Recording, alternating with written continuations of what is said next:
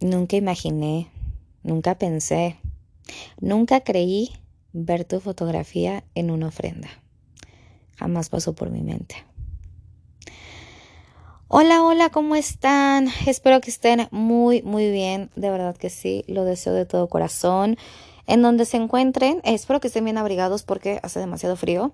Pero bueno, en donde se encuentren, deseo de todo corazón que estén muy bien, ya sea en el gimnasio, en la escuela, en la oficina, en trafiquito en donde se encuentren. Deseo de todo corazón que estén muy, muy bien. Espero que me escuchen, ya sea el primero o el 2 de noviembre, que es Día de Muertos aquí en México.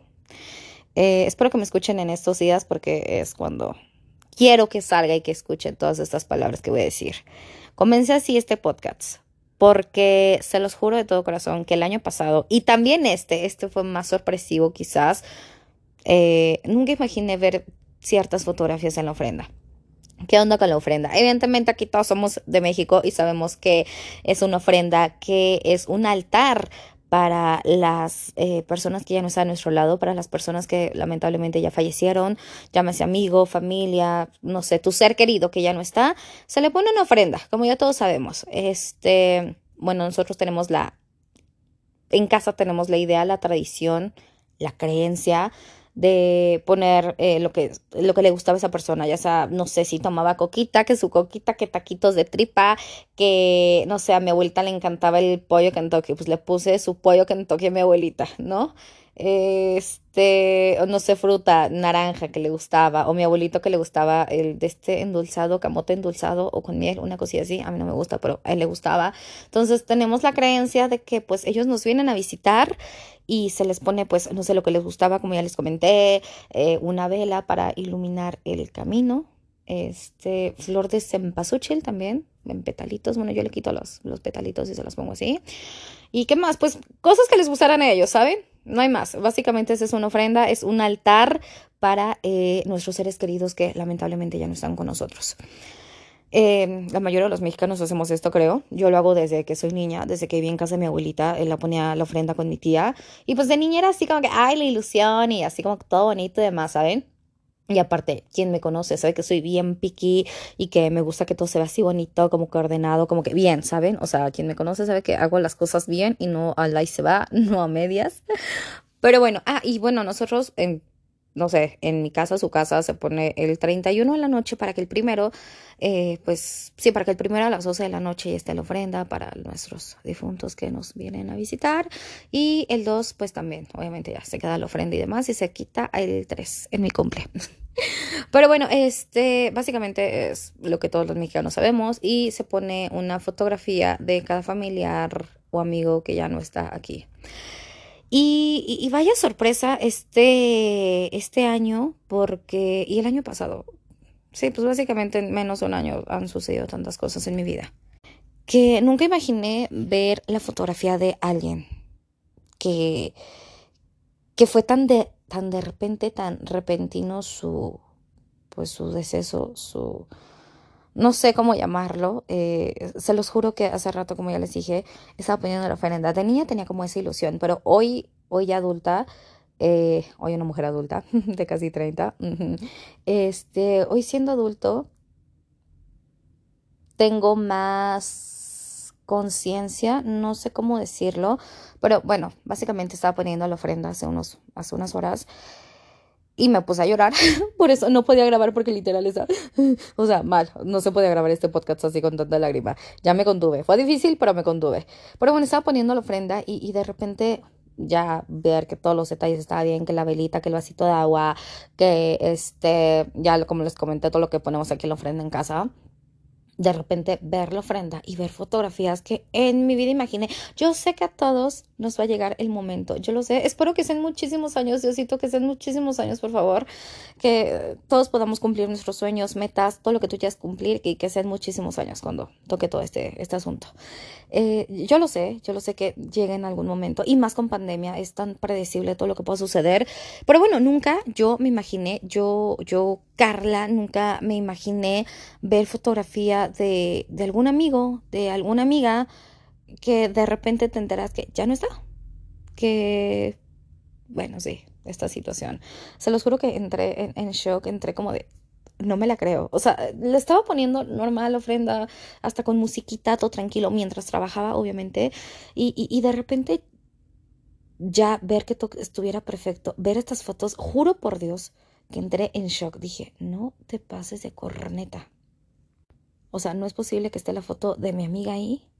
No, esté la, no, es posible que esté la foto de mi amigo ahí, de dos personas que evidentemente eh, son de mi edad, un año más chico o de mi edad o X, y, y ver su fotografía ahí fue de, no, o sea, no, no me la creo. Ya pasaron, digo, dos meses de un amigo, apenas 11 meses, casi un año de, de, de, otra amiga, eh, pero no me la creí, o sea, se los juro que no, no, no sé si les ha pasado, ojalá que no, ojalá que no estén pasando por esta situación. Lamentablemente, eh, tengo mis contactos, amigos de cualquier parte, ya sea secundaria, prepa, bueno, también de la primaria, bueno, de donde sea, y he visto que han perdido familiares y, y quizás van a sentir lo mismo que yo estoy sintiendo en estos momentos de no me la creo, no puede ser posible que ya no estés aquí a mi lado, no puede ser posible que ya no estés para compartir mis risas, mis lágrimas, mis locuras. Me da muchísimo sentimiento, evidentemente es normal. Pero yo creo que de eso, de eso se trata de, de, de, que recuerdes y yo recuerdo, o sea, sí, sí lloro, obviamente, pero también recuerdo con una sonrisa. Recuerdo con una sonrisa a esas personas que ya no están a mi lado. Los recuerdo con ahora sí que, muy repetido, con el recuerdo más bonito. Las mejores pláticas que tuve con estas personas, los mejores consejos que tuve con estas personas, los mejores momentos. Obviamente llegan las lágrimas, es imposible no llorar, se los juro que es imposible no llorar, pero yo trato de, de honrarlos, perdón. Yo trato de honrarlos, yo trato de, de decir gracias al Creador, a Dios, en lo que ustedes crean, yo en lo que creo.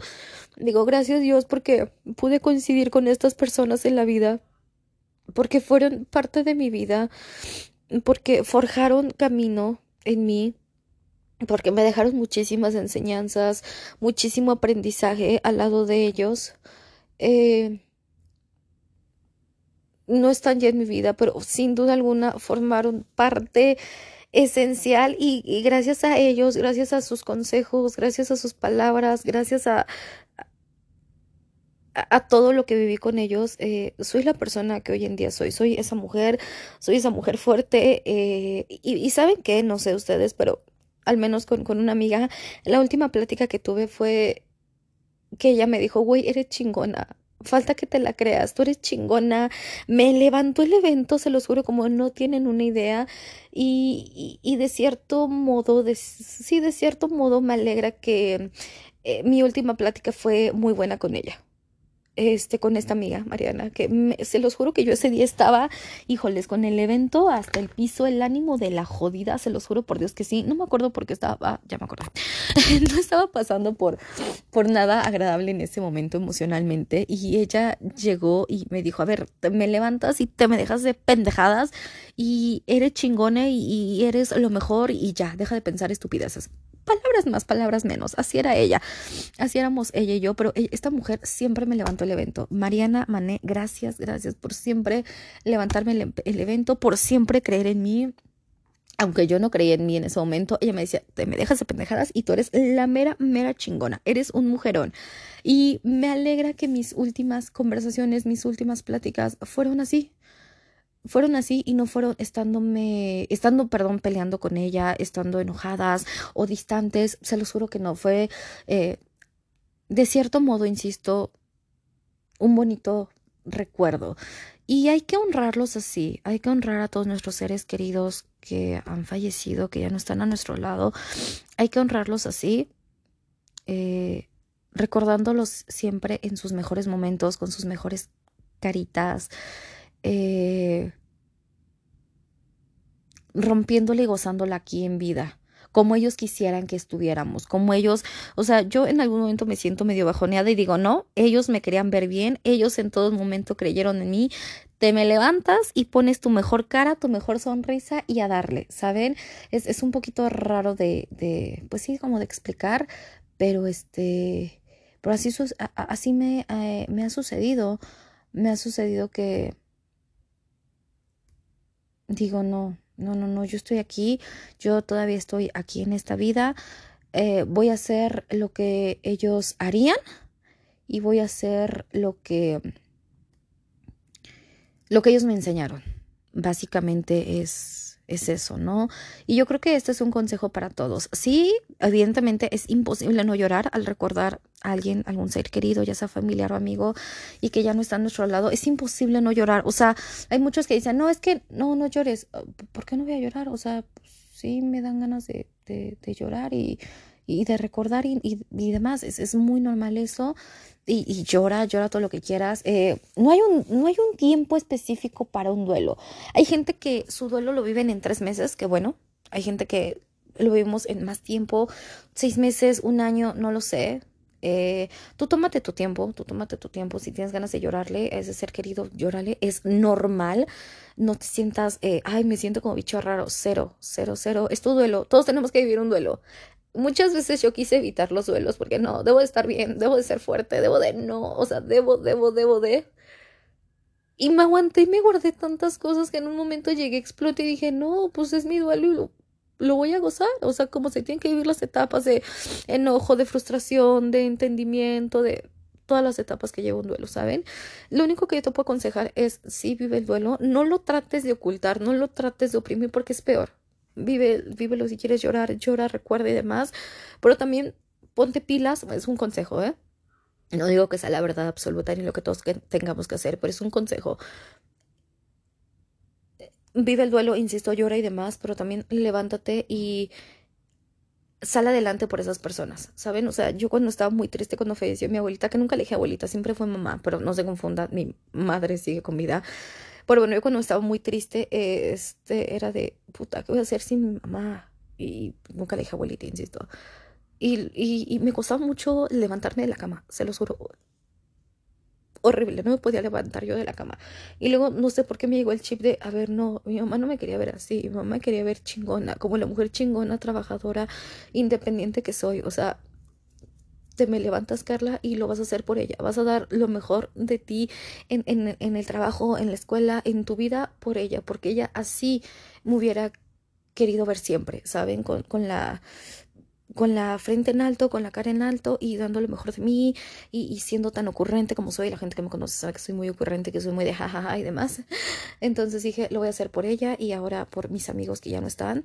Este, dije, pues voy a gozar la vida como si ellos eh, estuvieran aquí gozándola conmigo, eh, obviamente extrañándolos, obviamente con cuidado y todo con medida, ya saben, pero, pero honrarlos de esa manera, dar eh, lo mejor de nosotros y que ellos estén yo sé que nos están bueno yo tengo esa creencia nuestra familia y yo tenemos esta creencia desde que en algún desde ajá eso ya saben que estoy sin filtros así como se me salen las lágrimas también me apendejo un poquito para hablar pero bueno yo sé que desde un lugar muy especial en el cielo eh, nos cuidan y nos ven y van a guiar siempre nuestros pasos. Entonces, que desde donde estén en lo más alto y en lo más bonito del cielo, estén orgullosos, orgullosas de mí. Todas estas personas que ya desafortunadamente no están a mi lado, que se sientan orgullosos de la mujer que hoy en día soy, de la mujer en la que me estoy convirtiendo, que me falta muchísimo, muchísimo por dar lo mejor de mí en varios aspectos de mi vida, pero que se sientan orgullosos, que se sientan orgullosos de que... Eh, eh, gracias a ellos y a sus consejos y demás que, que me hicieron en vida, eh, los aplico y salgo adelante. Entonces ese es un consejo que yo te puedo dar. Si llora, todo lo que quieras llorarles, es normal, es puta, Y es lo mejor que podemos hacer, llorar, porque te liberas, híjoles, te liberas de tantas cosas. Yo creo que llorar es una terapia bien buena, no sé ustedes, pero para mí es una terapia bien buena. Pero bueno, eh, llorar y honrarlos hacer, dar lo mejor por nosotros, no quedarnos estancados. Insisto, es tu duelo, tú lo vas a vivir como lo tengas que vivir, pero no te quedes estancado en eso. Sal adelante y que tu motivo, que tu impulso sea el que mm, mi abuelito, mi papá, mi mamá, mi familiar, mi amigo, lo que sea, va a estar orgulloso de mí y por eso voy a levantar y por eso voy a dar lo mejor de mí. Yo creo que ese es el consejo que les puedo dar. Eh, no sé, no tengo otras palabras, de verdad que sí ando en shock, ando con las emociones a todo lo que da, es normal, obviamente, pero pues bueno, ese es el consejo que te puedo dar. recuérdalos, llora, ríe y honralos. No hay más, no hay más que hacer.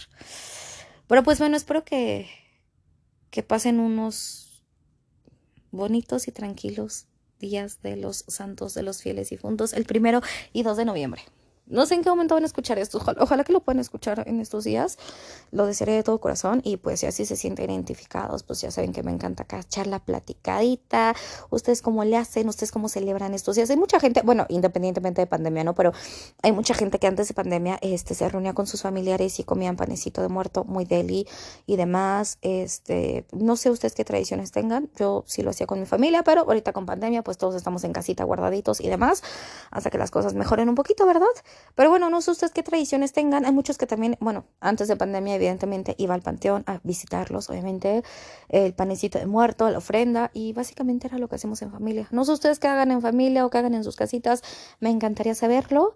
Ahí me lo pueden compartir y pues ya para ver si hacemos lo mismo o no hacemos lo mismo. Pero bueno, lo importante en estos días es recordarlos, recordarlos bonito, con una sonrisa, y si se, y si se tiene que salir una lagrimita, pues que se salga la lagrimita y ya, no hay más, no hay más, somos humanos, no somos de plástico, entonces no te sientas mal si lloras. Si lloras, perdón. Pero bueno, este, eso es todo. Espero que eh, la pasen muy bien. Ah, si están de puente, eh, pues disfruten su puente. A mí sí me tocó trabajar. Bendito Dios, hay trabajo, pero me tocó trabajar.